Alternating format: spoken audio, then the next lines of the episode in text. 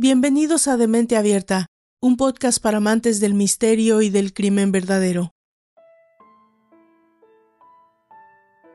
¿Eres de los que juzga por las apariencias? Aunque contestes que no a esa pregunta, te puedo asegurar que estás mintiendo. Es triste, pero es cierto. Nuestro mundo se rige en gran parte por las apariencias, y cómo nos veamos físicamente determinará si somos aceptados por la sociedad y sus diferentes ámbitos. Solo hay que darse vuelta por la calle para constatar que esto es cierto. Dependiendo de lo aseado que vayas o la ropa que lleves, tendrás una mayor aceptación por parte de aquellos que te rodean. Lo mismo en tu propio caso. Según veas a la gente que tienes alrededor, mostrarás una mayor o menor confianza hacia ellos. Asociamos ideas diferentes a grupos sociales, a cómo son vistos y qué es lo que hacen. Pero aquí es donde corremos el peligro de generalizar y crear estereotipos, sobre todo de tipo muy negativo. Un ejemplo. Te montas en medio de un transporte público y se sienta a tu lado un hombre de tez morena, vestido con ropa deportiva no muy costosa y probablemente no combinada entre sí.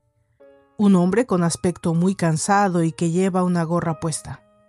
Seguro que no te pasa desapercibido, es más, probablemente te sientas algo incómodo según las circunstancias, porque asocias un supuesto desaliño y el tono de su piel a un estereotipo negativo. Ahora bien, ¿qué es lo que sabes de ese hombre como para prejuzgarlo de esa manera? Mm, sí, el tema es complejo. Estamos programados para juzgar por la apariencia. Forma parte de nuestro ADN y no podemos liberarnos de esa carga genética a base de normas legales. Ya sé que no es políticamente correcto admitirlo, pero tanta corrección política ha terminado por pervertir un sistema de convivencia que pide a gritos una revolución. Sí, sí, escuchaste bien, una especie de revolución social, un cambio de paradigma, una nueva educación emocional. Ay, Val, eso es imposible fuera de contexto. Este es un podcast de crimen real. Para con eso. Vale, bien, tienes razón. Pero de eso se trata. Somos entes sociales. Los criminales también lo son. Que las apariencias engañan siempre ha sido de conocimiento popular. Nadie puede liberarse de emitir una imagen personal. Todo lo que las otras personas ven de nosotros y nosotros de ellos puede ser interpretable. En base a esa información externa, sacamos conclusiones acerca de la personalidad, de la experiencia, del nivel educativo, capacidades, autoestima. Es por ello que la preocupación por la imagen es algo universal, común a todas las culturas contemporáneas y pasadas. Cuando vemos a una persona por primera vez, observamos todo su aspecto e imagen personal, e inevitablemente hacemos algún juicio de su persona, positivo o negativo, que determinará cómo y cuánto nos relacionamos con esa persona. Desafortunada o afortunadamente, las apariencias engañan, y en multitud de ocasiones la impresión que nos llega no corresponde con la forma de ser de esa persona. Con un pequeño esfuerzo podemos despojarnos de esos prejuicios y estereotipos sin embargo, desde la psicología, se conocen algunos patrones de pensamiento que nos llevan sin querer a sacar conclusiones con pequeña información. En este sentido, hay algunos sesgos cognitivos que intervienen en que las apariencias nos engañen. Ocurre cuando consideramos que poca información es suficiente para hacernos una idea sobre alguien. Es decir, asociamos rasgos de carácter o información específica que nos llevan a hacer una conclusión apresurada, dando por hecho que quienes pertenecen a determinado grupo comparten características. Esto ocurre, por ejemplo, si pensamos que alguien puede delinquir por provenir de un determinado barrio, o por ejemplo si pensamos que alguien que es abogado tendrá una gran conciencia social. Este famoso sesgo y similar al anterior consiste en nublar el juicio por solo uno de los rasgos de la persona, es decir, si conocemos una característica buena o mala de alguien, tenderemos a pensar que las demás también lo son. Este sesgo, por ejemplo, es el responsable de que consideremos mejor persona a alguien con un rostro bonito. O, por ejemplo, de que pensemos que alguien que no ha compartido algo con nosotros es un egoísta e insensible. Según este sesgo, seremos engañados por la apariencia de alguien si ésta muestra que tiene una habilidad o característica extraordinaria. En otras palabras, si conocemos un logro de alguien, tenderemos a valorar de forma más positiva todo lo demás. Y lo mismo ocurre de forma contraria. Si alguien nos cuenta que tal persona tuvo una conducta inapropiada, cuando la veamos la juzgaremos y construiremos nuestra opinión sobre ella en base a ese suceso. El tema del que hoy nos vamos a ocupar ejemplifica toda esta retórica de una forma amplia, concreta y terriblemente real. Porque sí, mira, no todo es tan simple como lo aparente. Hay líneas que pueden cruzarse hasta ese espacio en que dejamos que ese juicio primario nos nuble tanto que somos capaces de juzgar, enjuiciar y condenar por ello, y destruir la vida de alguien en un abrir y cerrar de ojos. Bueno, ese abrir y cerrar de ojos es también un poco figurado. Llevó muchos años cerrar este ciclo para el personaje de nuestra historia, una condena absoluta, total, por un simple hecho, su apariencia y su aparente comportamiento, que en términos sociales no fue aceptable. Dejémoslo así y demos paso a la historia, ¿les parece? Yo soy Valdra Torres, esto es de Mente Abierta, un podcast para amantes del misterio y el crimen verdadero. Y esta es la historia del asesinato de Meredith Kercher. Comenzamos.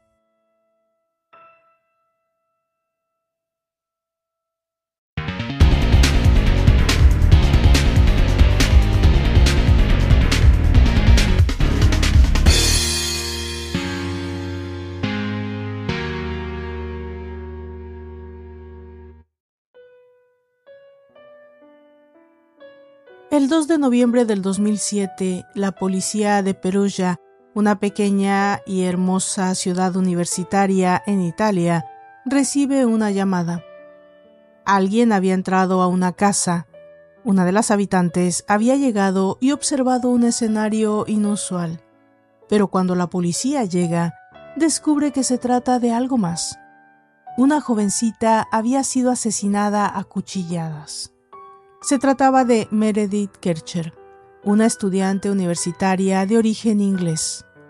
Por siete años, su roommate, su compañera de casa, la americana Amanda Knox, fue el centro de la controversia, la muestra del fallo del sistema judicial italiano, pero también la muestra más palpable de la predisposición social, el juicio de una sociedad que dio por sentada la culpabilidad de alguien, incluso antes de conocer las circunstancias del hecho, y que declaró culpable a una americana drogadicta, libertina, pervertida y socialmente inadaptada por el simple hecho de parecerlo a ojos de todos.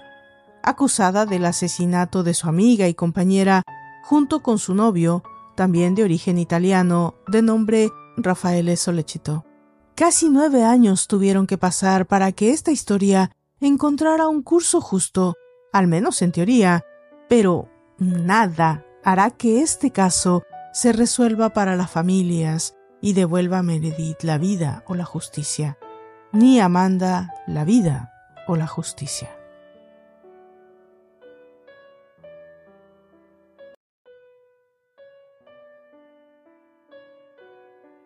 Meredith Kercher creció en el suburbio de Croydon, en el sur de Londres, Reino Unido. En 2007, para la joven estudiante, iniciaba una nueva etapa de vida. Meredith, que entonces tenía 21 años, se preparaba para su viaje a la pacífica y hermosa ciudad de Perugia, en los Alpes italianos. Estaba, como era de suponerse, emocionada de iniciar esta nueva etapa, llena de planes para descubrir nuevas formas de vida, aprender de nuevas culturas, practicar un nuevo lenguaje, todo, todo eso que implica viajar a otro país. Mes, como todos sus amigos y familia la llamaban, estaba estudiando ciencias políticas europeas e italiano en la Universidad de Leeds y ahora se iría de intercambio a Italia, un país del que ella se había enamorado desde que hiciera un viaje escolar años antes. Aunque decirle adiós a su familia no era fácil, pero ¿para quién lo es? Pero como cualquiera que quiere hacer algo más con su vida y llena de posibilidades, sigue adelante con los planes. Ella parte el primero de septiembre y de inmediato toma posesión de un piso en un adorable cottage, donde tenía como vecinos a dos abogados en entrenamiento, ambos italianos, y una estudiante de intercambio americana, una joven hermosa de 20 años de nombre Amanda Knox. Amanda, por su parte, había viajado 6.000 millas desde su lugar de origen en Seattle, en la hermosa costa noroeste de los Estados Unidos, para estudiar italiano en la ciudad de Perugia. Fotogénica, alegre, amigable con todos y descrita como ella misma como simpática, Amanda Knox, quien amaba a los Beatles y a Harry Potter, había logrado su beca de intercambio a Italia, trabajando tres turnos en Seattle y esforzándose mucho. Amanda y Meredith eran dos personalidades diferentes. Una era quizás introvertida y dedicada, lejos de la vida alegre y la aventura. Y la otra era el alma de la fiesta, alegre, aventurera, americana. Los problemas, si queremos decirlo de algún modo, o las circunstancias de esas diferencias, no se hicieron esperar. Según los roommates, había un poco de tensión relacionada con la actitud, si se quiere, un poco ligera de Amanda relacionada con el sexo, el dinero y las labores de la casa. Pero en pocas semanas Amanda consigue un trabajo en Perugia, trabajando como mesera en una pequeña cantina llamada La Chic, donde el dueño era un músico muy popular de la República del Congo, Patrick Lumumba. Según Patrick, Amanda desde un principio le dio la impresión de ser una buena persona, confiable, responsable. Lo único que él encontraba negativo era lo mucho que Amanda platicaba con los clientes y el tiempo que perdía en socializar. Pero fuera de eso, Amanda era una excelente trabajadora. Fuera de las pequeñas diferencias que había entre ambas roommates, el 25 de octubre ambas asistieron a un concierto de música clásica donde Amanda conoce a un estudiante de nombre Rafael Solechito, quien de hecho tenía cierto parecido con su personaje fílmico favorito, Harry Potter. Y de inmediato, ambos inician un tórrido e intenso romance. Rafael es descrito por sus amigos como una persona inteligente y sensitiva, que había llegado a Perugia a estudiar tecnología informática. La siguiente semana del concierto era 31 de octubre, Halloween. Y en Perugia, como en cualquier ciudad universitaria, es día de fiesta y también el festivo favorito de Meredith, que esa noche se vistió de vampiresa para la ocasión. Las fotos de la fiesta de esa noche fueron épicas. Se puede ver a Meredith feliz, completa, establecida en casa, llena de proyectos. Pero lo que pasó el primero de noviembre del 2007 ha sido objeto de tres juicios, tres apelaciones y tres decisiones en la Corte Suprema italiana. La historia tiene más vueltas de tuerca que las medievales calles de Perugia.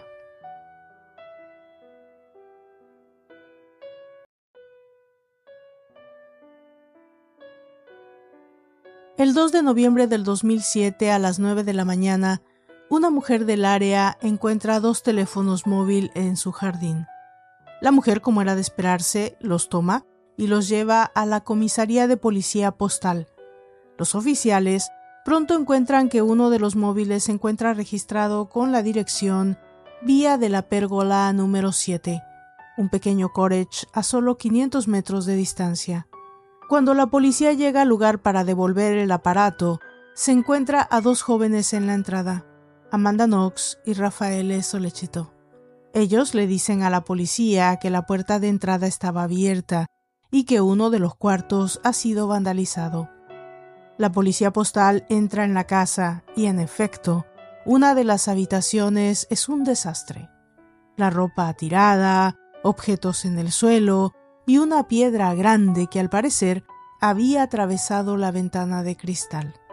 Poco después de que estos oficiales llegaran a la casa a las 12.51 de la tarde, Rafael Solechito llama a la policía estatal, los carabinieri.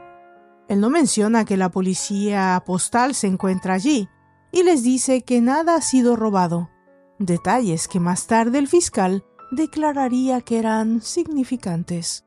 Esa llamada es grabada y pública, y en ella se escucha a Rafael decir que la casa ha sido vandalizada, que ha sido rota una ventana, alguien ha entrado y cerrado las puertas.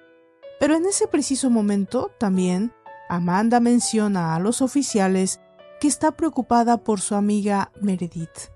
La puerta de su cuarto está cerrada y no contesta su teléfono. Cuando la policía rompe el candado y abre la puerta, descubren un comforter o cubrecama de color beige en el suelo. Bajo él, el cuerpo golpeado y ensangrentado de Meredith Kercher. El fiscal Giuliano Mignini llega al lugar a las 2 de la tarde. Él encuentra que Meredith estaba parcialmente desnuda. Su sostén había sido cortado y su blusa enrollada bajo sus senos. Luce como un asalto sexual. Bueno, cuando tú llegas a una escena del crimen no sabes con certeza qué ha sucedido. Imagino que comienzas a construir una situación a partir de lo que observas. Los equipos forenses comienzan a trabajar dentro y fuera del inmueble. Rápidamente se determina que ha sido una entrada forzada. Hay vidrios rotos por doquier, aunque notan algo raro.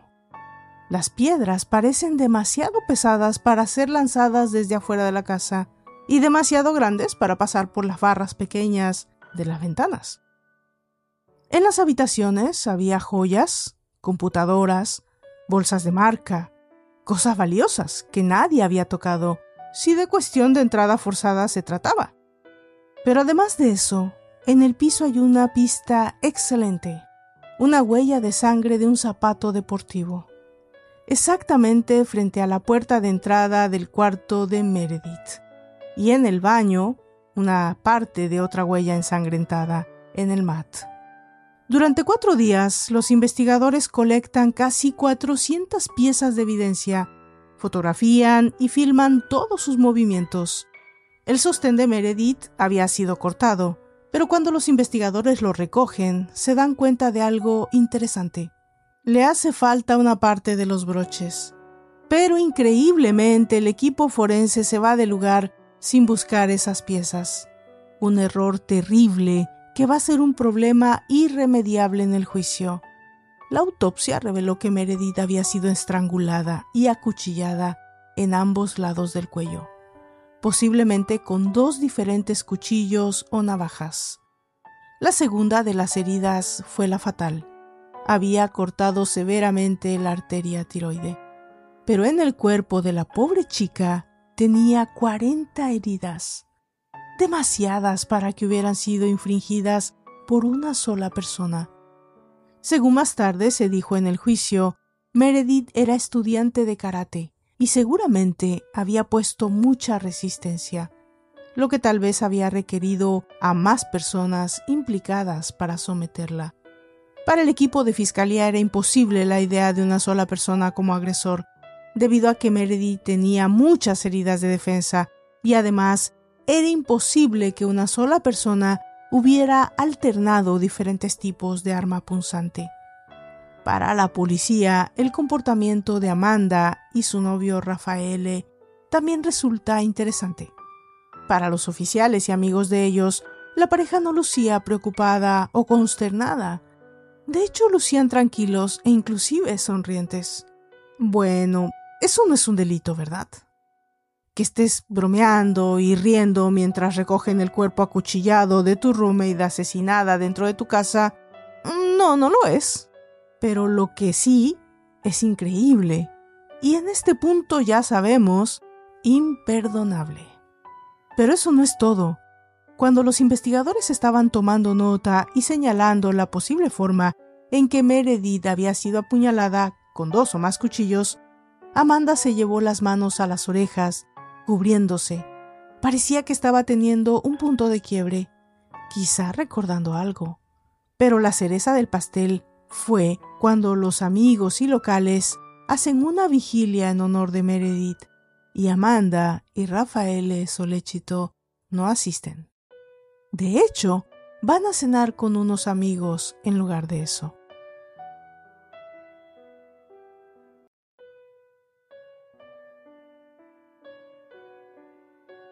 El 5 de noviembre, cuatro días después del asesinato, Rafael Solechito es llamado a la comisaría para ser cuestionado.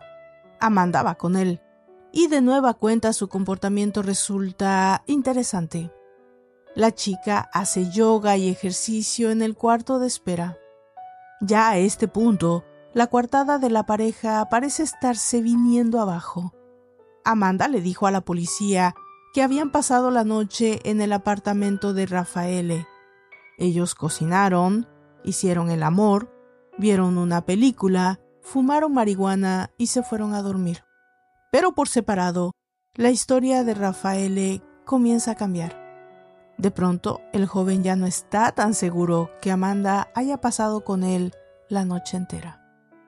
Amanda entonces es llamada para ser cuestionada un poco más.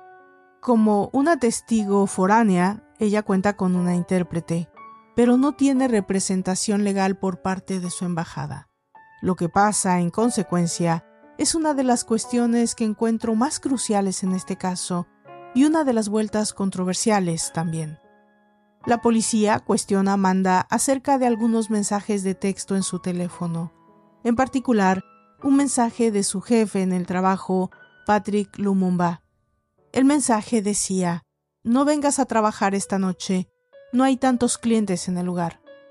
Amanda le contesta de regreso, te veo luego. Ella les explica a los investigadores que para ella significa te veo después, en otro momento. Pero para la policía es sospechoso. Amanda iba a ver a Lumumba esa noche y lo iba a llevar a su casa. Después de mucha presión por parte de los interrogadores, a la 1.45 de la mañana, y esto es muy importante, a la 1.45 de la mañana, Amanda se quiebra. Ella les dice a los investigadores que entró a la casa con Patrick, porque él se sentía atraído a Meredith, y que ella se quedó en la cocina y escuchó los gritos de Meredith. Básicamente declara que el asesino de su roommate y amiga era Patrick Lumumba. Bueno, la policía no tiene opción, ¿no? le cree a Amanda y toma preso a Patrick Lumumba. Lo arrestan de forma inmediata.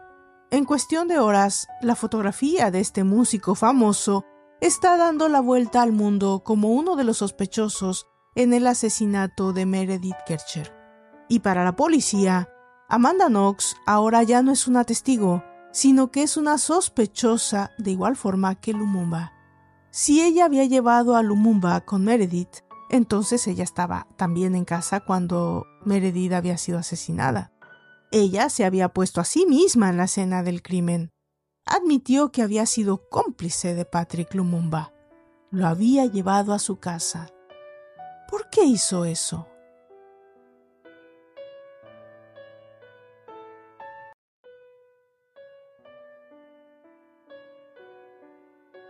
El 6 de noviembre del 2007, Amanda Knox y Rafael Solechito son arrestados. En espera de ser llevada a la cárcel, Amanda hace otro intento de explicar a la policía qué pasó con Patrick Lumumba y escribe una explicación, por supuesto en su idioma natal, el inglés americano. Esta lectura es parte de este documento. En mi mente, vi a Patrick como en un parpadeo, en un sueño, como en imágenes borrosas.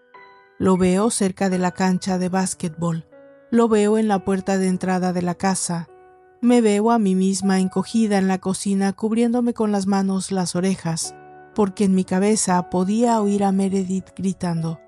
Pero como lo he dicho muchas veces, preguntándome, tratando de aclararlo a mí misma, estas cosas no parecen reales para mí, son como un sueño, Quiero dejar claro que tengo dudas de estas declaraciones, de mis declaraciones, porque han sido producto de estrés, shock y extremo cansancio. Pero fuera de lo incierto de las palabras de Amanda Knox, ella no se retracta de su acusación, y Patrick Lumumba permanece en la cárcel declarando que es inocente. En las afueras de la ciudad, miembros de la comunidad africana comienzan a protestar por su arresto. Según ellos, a los ojos de la mayoría y de la justicia, el hombre negro es siempre el ratero, el asesino para ellos. Amanda quería que creyeran lo que ella decía. Ella buscaba a alguien que la sociedad creyera que podía ser culpable. Y ella, a su parecer, había tenido posibilidades de retractarse, darse cuenta de que lo que estaba haciendo era malo, y simplemente no lo hizo. A este punto, otro hombre negro entra en escena. Rudy Guede, otro inmigrante africano de 20 años, originario de Ivory Coast, que estaba viviendo en Perugia. Los detectives encuentran una de sus huellas digitales en una almohada que se encontraba bajo el cuerpo de Meredith. Porque era inmigrante, ellos tenían sus huellas en archivo, no porque tuviera récord criminal.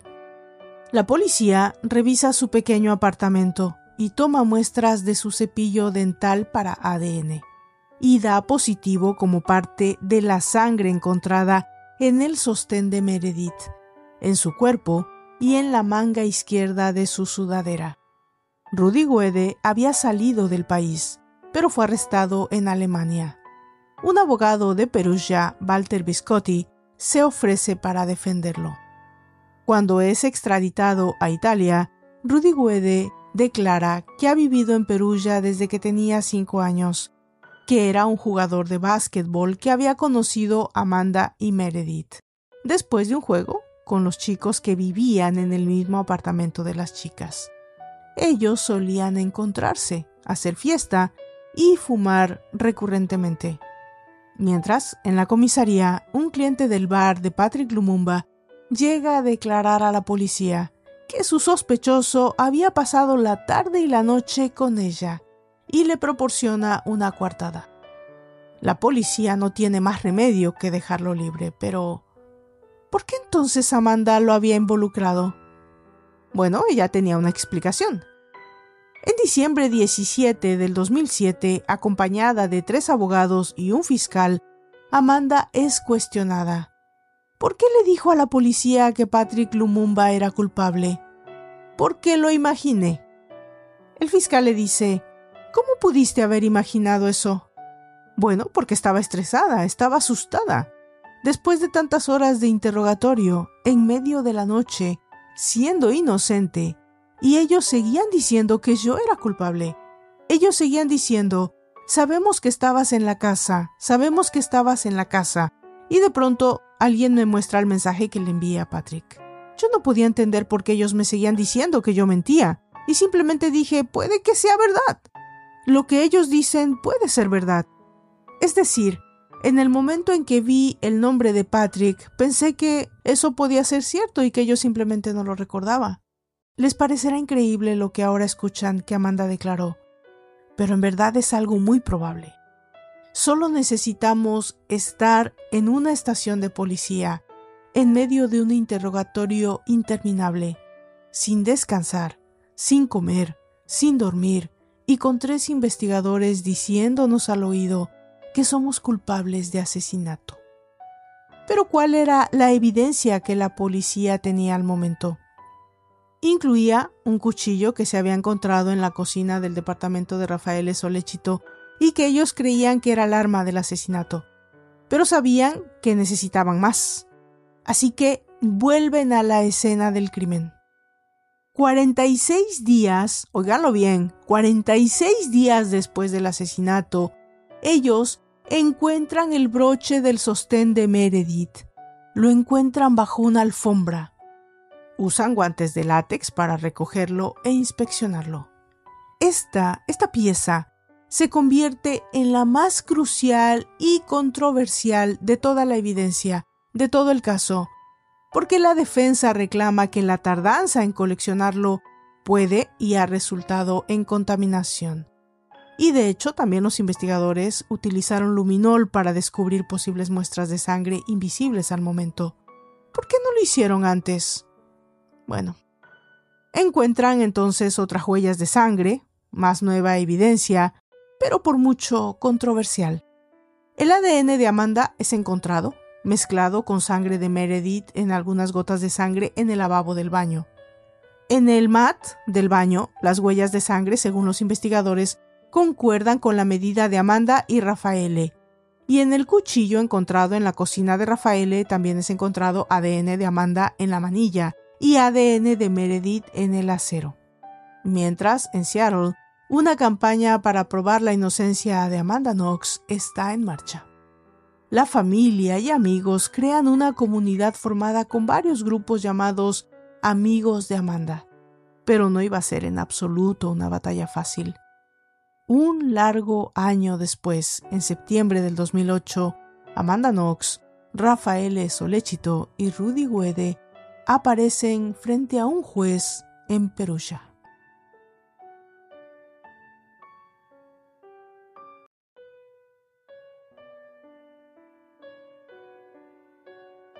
Con demasiada publicidad, por supuesto, en especial por Amanda Knox. El juicio contra Rudy Guede se lleva a cabo por separado.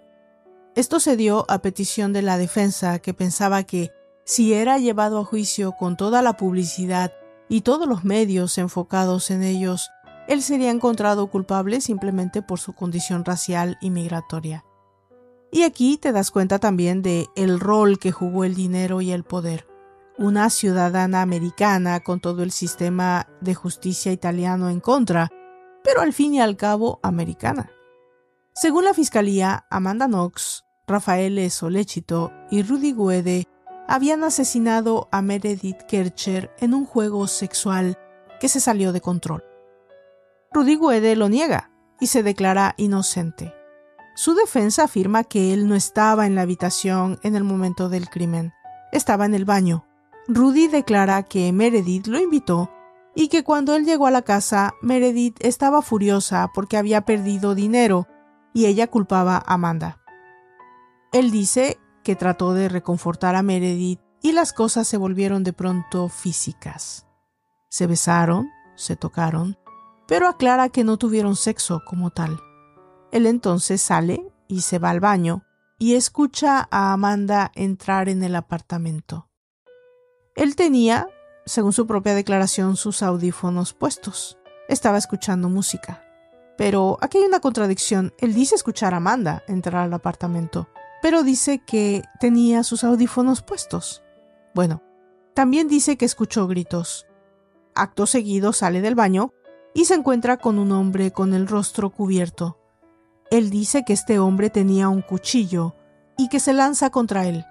Le roza la mano el atacante de pronto grita, el hombre negro es encontrado, el hombre negro es condenado, y corre. Él entra a la habitación y encuentra a Meredith desangrándose. Trata de parar la sangre con lo que encuentra a la mano, y es cuando deja su huella en la almohada. Pero luego al ver que la sangre no para, entra en pánico, tiene miedo y sale del lugar. Dice que se siente culpable por eso, pero asegura que no es el asesino. Por supuesto, este hombre es encontrado culpable del asesinato de Meredith Kercher. ¿Quién creería toda esa historia?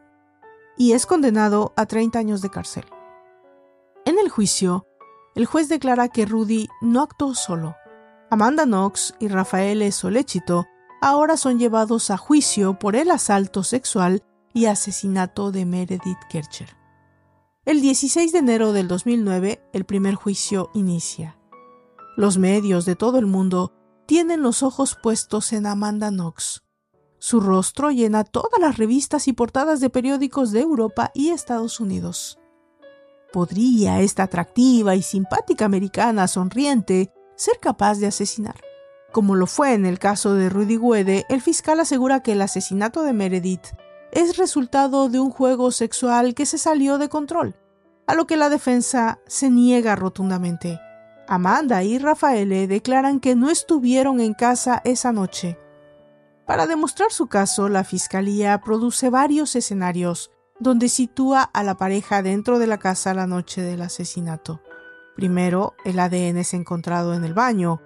La fiscalía asegura que es una mezcla de sangre de Amanda Knox y Meredith Kercher en la llave del lavabo, el lavabo y una caja de algodones para limpieza facial que estaba al lado. Además de que hay una gota de sangre muy visible sobre la llave del lavabo. Según la fiscalía, esto muestra que Amanda y Meredith estaban sangrando al mismo tiempo. O sea, la prueba que ellos tienen es sangre mezclada que contiene ambos ADN, y es de Amanda y Meredith. Y ellos figuran que Amanda tenía sangre de Meredith y estuvo tocando todos los objetos en el baño y dejando esas gotas en la alfombra y el lavabo. Bueno, no hay otra explicación tampoco, ¿no? Pero la defensa de Amanda dice que eso no prueba nada. Dos estudiantes viviendo juntas significa que perfectamente el lugar estaba lleno de muestras de ADN de ambas, y que es perfectamente normal que las muestras de sangre lo muestren. No necesariamente el ADN debe provenir de la sangre, pero puede llegar por medio de saliva, sudor u otras sustancias.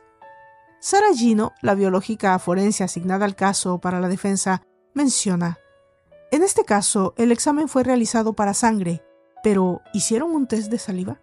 No. Entonces no podemos saber si dentro de esta mezcla de sangre la había. Por ejemplo, alguien pudo sangrar de la nariz un momento, y en otro momento alguien cortarse un dedo. Y esa sangre, aun cuando se haya lavado, ha dejado partículas en el lavabo que bien pudieron unirse en el proceso. Luego, el cuchillo encontrado en la cocina de Rafael Solechito, la fiscalía dice que es el arma del crimen. Un cuchillo que había sido limpiado, pero en el cual se encontró ADN de Amanda en la agarradera y una minúscula partícula de ADN de Meredith en la parte del acero. Pero esa palabra minúscula está escrita en los reportes. Y eso es suficiente para una duda razonable. Pero cuando la fiscalía es cuestionada por los medios acerca de eso, los abogados declaran que si bien la cantidad es minúscula, ha sido suficiente para obtener un informe genético, lo que fundamenta la evidencia. Más ADN es presentado, esta vez proveniente del sostén o bra de Meredith, y en los broches encontrados 46 días después. Según la fiscalía, el ADN de Rafael Solechito había sido encontrado en uno de ellos, y resulta ser la única muestra de ADN que lo pusiera o que lo ubica en la escena del crimen. ¿Pero qué creen? No hay ADN que ubique a Amanda en el cuarto. ¿No resulta demasiado extraño? David Balding, un investigador dedicado a estudios de ADN que trabaja en la Universidad de Londres y es reconocido como uno de los más expertos de esa área en el mundo, fue cuestionado en 2012 por la Asociación de Forenses Italiana y le solicitaron que estudiara la pieza de broches del sostén de Meredith y que proporcionara una visión independiente acerca de la posible muestra de ADN de Rafael Solechito encontrado en ellos. Su declaración no consta para el caso, pero resulta interesante, porque dice, cuando miras la evidencia por sí misma, se puede dar cuenta de que se trata de una fuerte evidencia. El ADN de Rafael sin duda está allí. Es imposible no situarlo en la escena bajo esa premisa, pero tampoco podemos dejar de lado que esa evidencia permaneció allí por 46 días. Demasiados o demasiada casualidad forense. Eso simplemente le da a la defensa de Rafael la posibilidad de alegar que la muestra tuvo mucho tiempo para ser contaminada e incluso plantada, ojo, si fuera el caso, y que no resulta una evidencia creíble. Por supuesto era así. Era por demás sospechosa la forma en la que esa pieza de evidencia había sido recolectada, la cantidad de días que estuvo, si es que en verdad estuvo en la habitación de Meredith.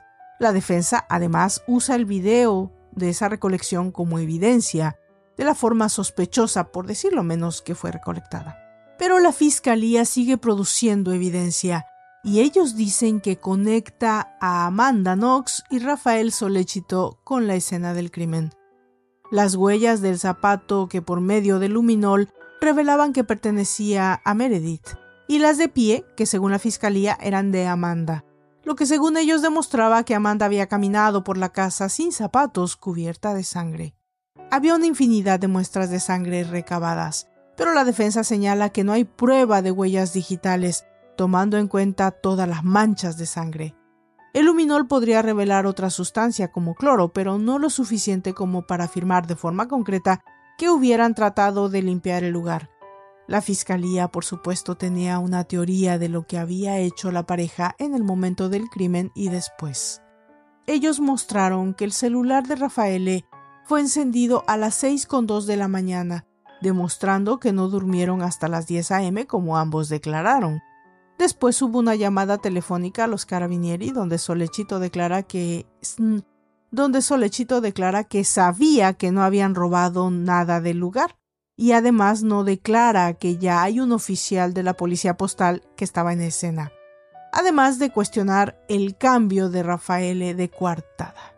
Y presentan a un testigo que contradice las declaraciones de Rafael y Amanda. En la corte, la fiscalía asegura que Amanda Knox fue la líder del ataque sexual del que fue víctima Meredith. Según ellos, por la forma en la que Meredith la trataba y criticaba por su estilo de vida. La parte erótica siempre fue parte del caso.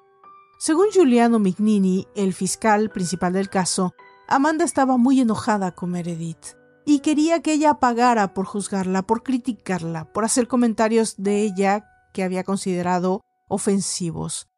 Pero analicemos. Una joven estudiante con honores que había llegado desde Seattle a estudiar italiano, que tuviera una vida acorde a su edad y estilos de vida, no creo que en verdad la crítica hubiera escalado a esos límites. Para la familia de Amanda Knox, además, era no solo horrible escuchar las grabaciones de la corte, donde se sugería a esta joven como una depravada sexual que había escalado increíblemente de ser una joven estudiante de intercambio a una líder de un grupo de amigos que agreden sexualmente y asesina a su compañera de cuarto porque simplemente la criticaba. La familia Knox, por supuesto, realizó de todas las formas posibles su mejor esfuerzo por ser visibilizados, por llamar la atención de los medios, demostrar que, según ellos, el tratamiento dado a Amanda no había sido el adecuado y que había sido juzgada por la sociedad incluso antes de ser iniciado el juicio.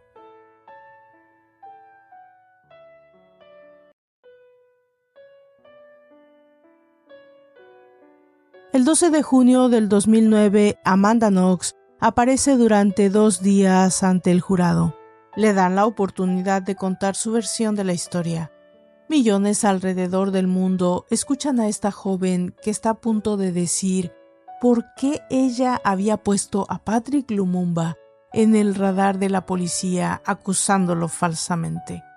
Y ella argumenta que la policía la había llevado a un límite de estrés argumentando que ella estaba tratando de proteger a alguien. Mientras más lo negaba, ellos ejercían más presión y ponían énfasis en el mensaje que había recibido de Patrick. Yo llegué a un punto en que en realidad estaba convencida de que sí, eso había pasado, que lo había visto esa noche. Su caso es este. Según Amanda, ella estaba en la casa de Rafaele cuando el asesinato había ocurrido viendo una película y leyendo su correo electrónico. Ellos pararon de mirar la televisión a las 9.30 pm, algo que ella no podía probar porque dos de las tres computadoras estaban dañadas, cuando la policía trató de extraer el hard drive.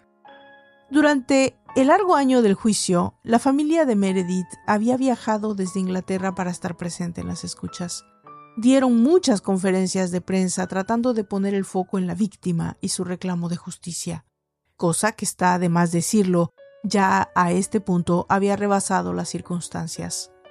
El 3 de diciembre del 2009, el día anterior al veredicto, la familia de Amanda Knox llega al juzgado para su pedido de clemencia. En conferencia de prensa ya la familia había declarado la seguridad que tenían en la inocencia de Amanda y lo esperanzados que estaban en el resultado. A este punto, Amanda ha avanzado mucho en el idioma y habla casi a la perfección el italiano. Su voz temblorosa, nerviosa, a punto de estallar en llanto, narra cómo escribió la carta en la que declaraba la forma en la que había sido tratada por los investigadores, la presión ejercida, la forma en la que ella había sentido que fue llevada a un punto de estrés y de cansancio mental, asustada creyéndose a sí misma una asesina. Debo admitir que su testimonio me impactó de algún modo. Pero habría que esperar al día siguiente para saber si también había impactado al juez. El 4 de diciembre del 2009, 323 días después de iniciado el juicio, el veredicto es televisado al mundo. Amanda Knox y Rafael Solechito son declarados culpables de asesinato. 25 años para Rafael y 26 para Amanda Knox. Un año extra por haber acusado injustamente a Patrick Lumumba. El abogado italiano de la familia Kercher declara que la familia estaba satisfecha, pero como era de esperarse, la familia Knox se pronuncia en contra del veredicto y apuntan a una lucha que acaba de comenzar. Cuando regresan a Seattle, de inmediato comienzan a trabajar en la apelación del caso.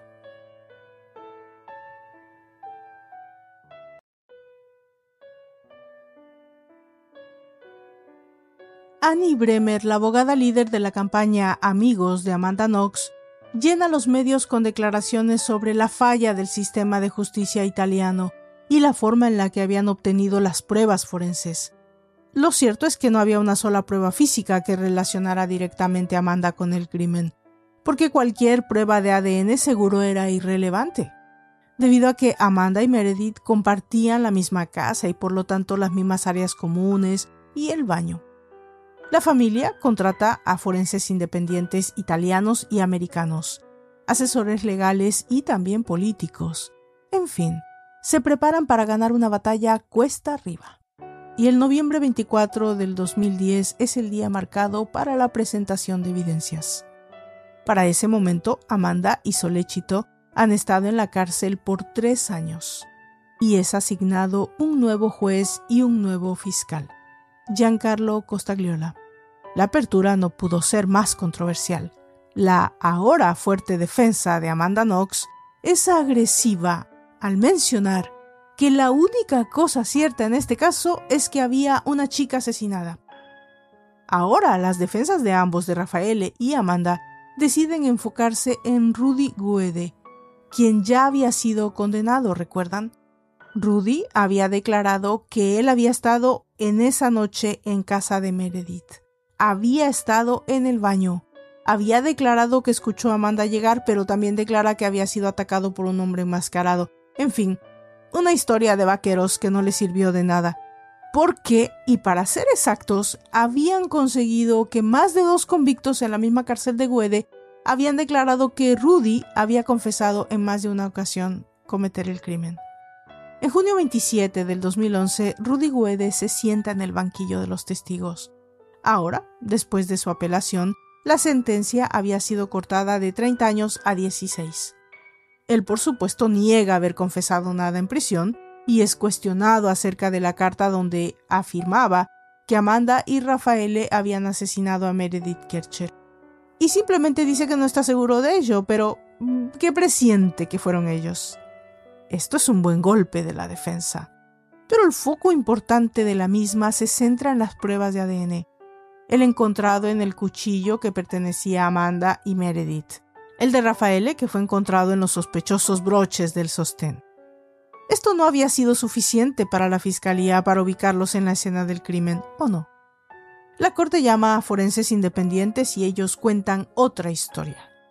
Carla Viciotti y Stefano Conte de la Universidad Sapiense en Roma son asignados para revisar toda la evidencia de nueva cuenta y la revisión dejan entredicho los métodos que se utilizaron para la recolección de la misma, demostrando los muchos errores y defectos en todas y cada una de las etapas de recolección.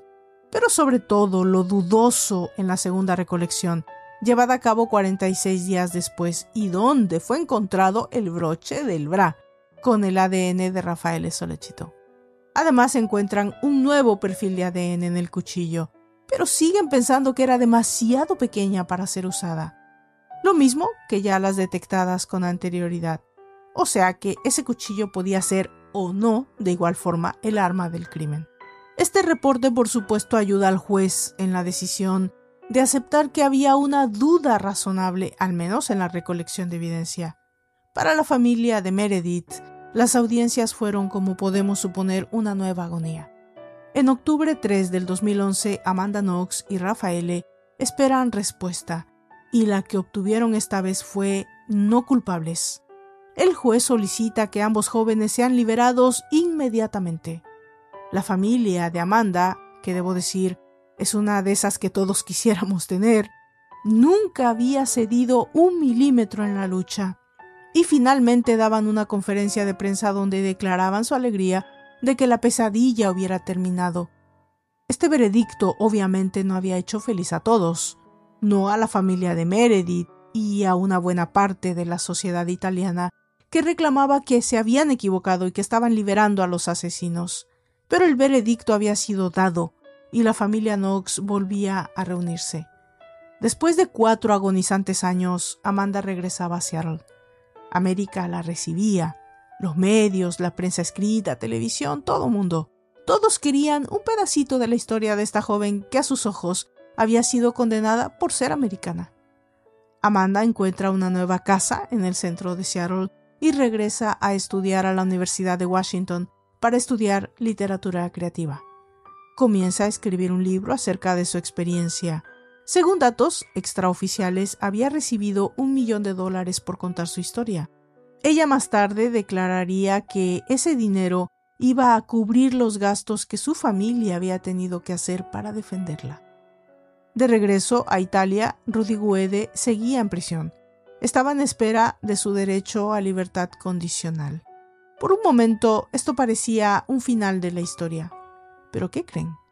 Era ahora el turno de la apelación de la Fiscalía, y en marzo 26 del 2013, la Corte Suprema de Italia, llamada la Corte de Casazione, ordena un nuevo juicio, declarando que Amanda Knox y Rafael Solechito seguían siendo culpables.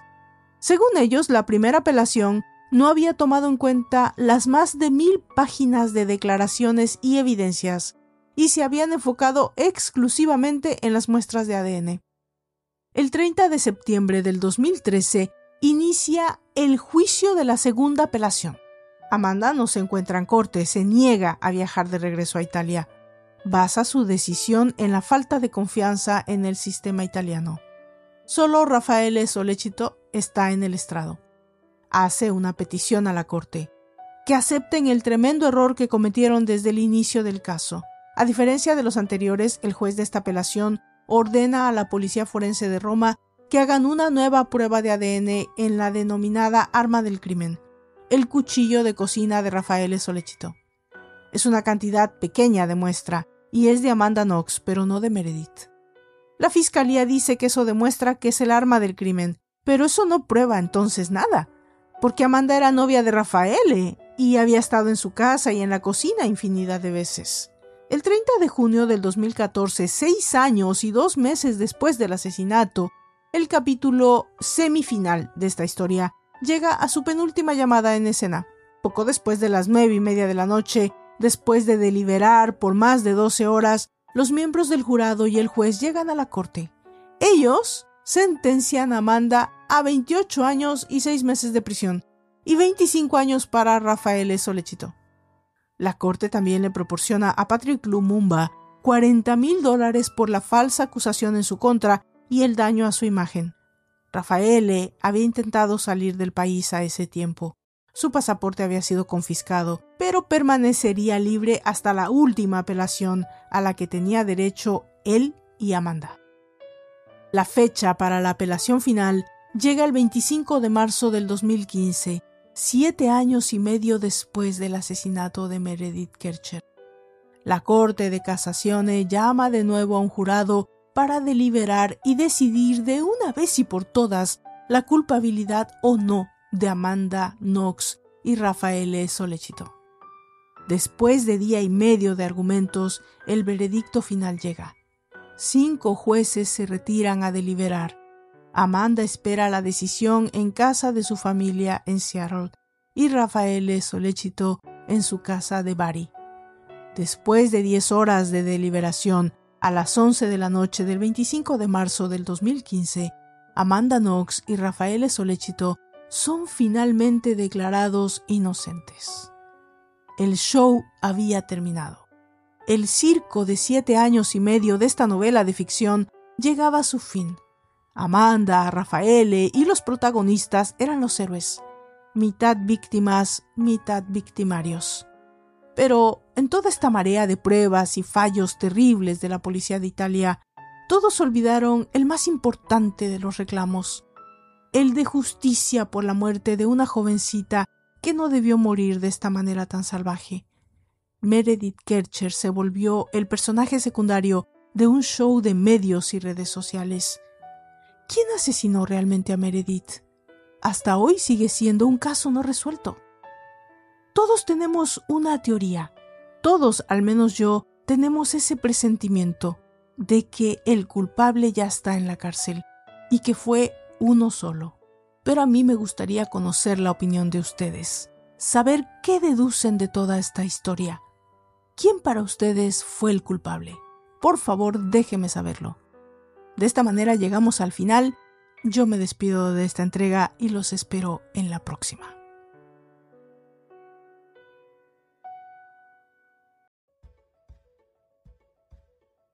Bien, y ahora vamos a contestar preguntas. Alicia, Gabriele Petito tenía una enfermedad mental. Algo que no se ha considerado es que bien pudo ser suicidio. ¿Qué piensas? Mm, bien, Alicia. Si bien la condición de Gaby no era la óptima, mm, no la podemos considerar, en mi opinión, una enfermedad como tal. Y pienso que no. Que en definitiva, todas las pruebas, y sobre todo el actuar de su novio, demuestran que él la asesinó. Héctor, todos tus análisis sobre juicios son exageradamente tendenciosos. Debería ser más imparcial. ¿No crees que opinas demasiado? Héctor, gracias por el comentario. Sí, yo creo que opino demasiado. Y creo que soy poco parcial en la mayoría de los casos. No es mi trabajo ser imparcial. No tengo por qué serlo. No soy la juez, no soy periodista, y por supuesto en mi podcast digo lo que pienso. Saludos. Amalia, saludos desde Colombia. ¿De qué va la sexta temporada? La espero con ansia. Saludos, Amalia. Arrancaremos el 2023 con una temporada dedicada a desapariciones, con una intermedia de 10 capítulos dedicados a asesinos seriales mexicanos. Gracias por preguntar. Sabine, muchos saludos desde México. Me ha costado mucho trabajo escuchar hasta el final algunos capítulos. En verdad eres buena y te agradezco que pongas mucho empeño en este podcast. Quiero saber cuándo vas a hacer algo sobre el caso de Ángela Carolina Barragán o el asesino de las cumbres. Sabine, abrazos sentido hasta México. El caso de Ángela Barragán, de hecho, lo traté en TikTok hace como dos años. Y el del asesino de las cumbres es un pendiente, ¿eh? prometo hacerlo pronto. Gracias a todos los mensajes que no son preguntas, pero que son felicitaciones, palabras de apoyo y de esos, de esos mensajes que ayudan a continuar con la labor, de en verdad lo valoro todos. Los invito a seguir mis redes sociales y en especial mi nuevo canal de TikTok que se llama Series y Seriales, donde hacemos videos cortos y en vivo para tener interacción directa con ustedes, conocernos mejor, hacer más cercana la convivencia. Los invito, no dejen de visitarlo y de suscribirse. Prometo hacer más en vivos allí mismo para contestar preguntas. Yo me despido y los dejo con un poquito de música. Yo soy Valdra Torres y esto es de Mente Abierta, un podcast para amantes del misterio y del crimen verdadero. Hasta la próxima.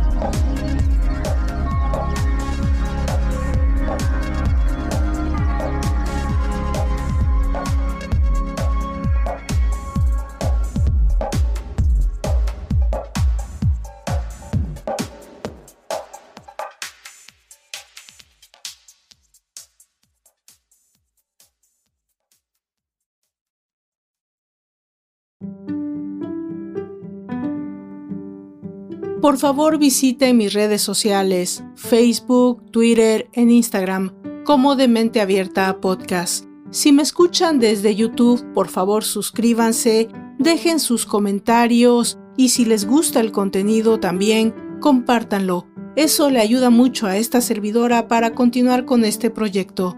También, si me escuchan desde Spotify, existe ya una forma de dejar mensajes de voz. Yo con seguridad los escucharé y si tienen alguna pregunta o algún comentario sobre el tema o fuera de este, o tal vez alguna recomendación para esta servidora, seguramente se los haré saber en el próximo capítulo. Por favor, pónganse en contacto conmigo. Es una manera de alimentar el proyecto. Gracias a todos y nos encontramos en la próxima entrega. Hasta entonces.